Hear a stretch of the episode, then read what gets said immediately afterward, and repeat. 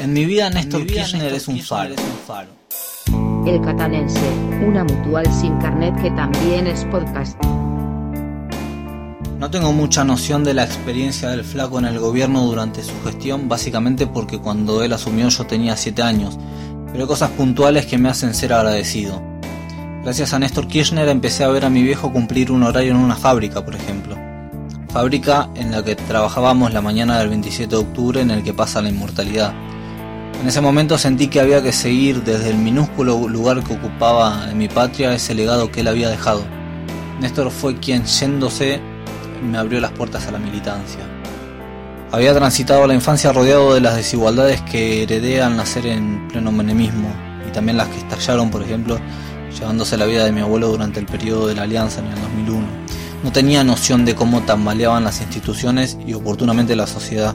Solo intuía de desde mi inocencia de infante, que estaban pasando cosas fieras, y veía que esos sucesos de a poco nos arrastraban aún más a la miseria.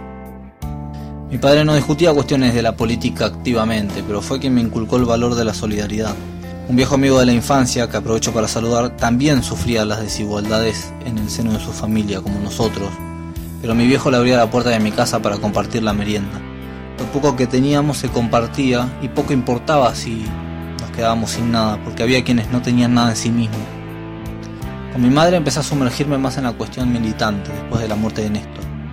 Entendí que había que estar presente al pie del cañón en cada momento que la patria lo demandaba, porque los avances que el gobierno pretendía al mando de Cristina eran históricos, y vaya que lo fueron. Pero enfrente, como ahora, había una insistente búsqueda por frenar esos avances. A medida que fui creciendo, empecé a ver de la derecha clásica una actitud constante de encender la maquinaria de la desestabilización a los gobiernos del pueblo. Es por eso fundamentalmente que tiene valor la presencia militante no solo en la calle, sino en cada rincón de la patria para defender al gobierno.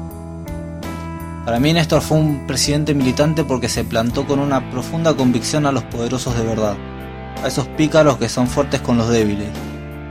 Fue quien con su paciencia infinita llegó a la presidencia para transformar la patria, fue quien nos dio un ejemplo a los jóvenes y también un, legado que seguir. Fue quien cumplió con creces su promesa de no dejar sus convicciones en la puerta de la Casa Rosada. Fue él quien nos dio una herramienta para transformar las profundas desigualdades que sufrimos, desde nuestro lugar por más pequeño que sea este. Y no solo eso, nos dejó a Cristina.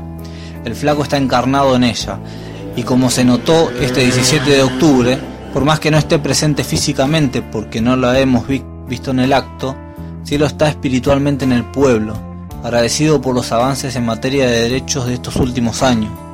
La lealtad a Cristina es fundamentalmente porque las políticas que empezaron en 2003 dieron pie al pueblo para dejar la oscura pobreza.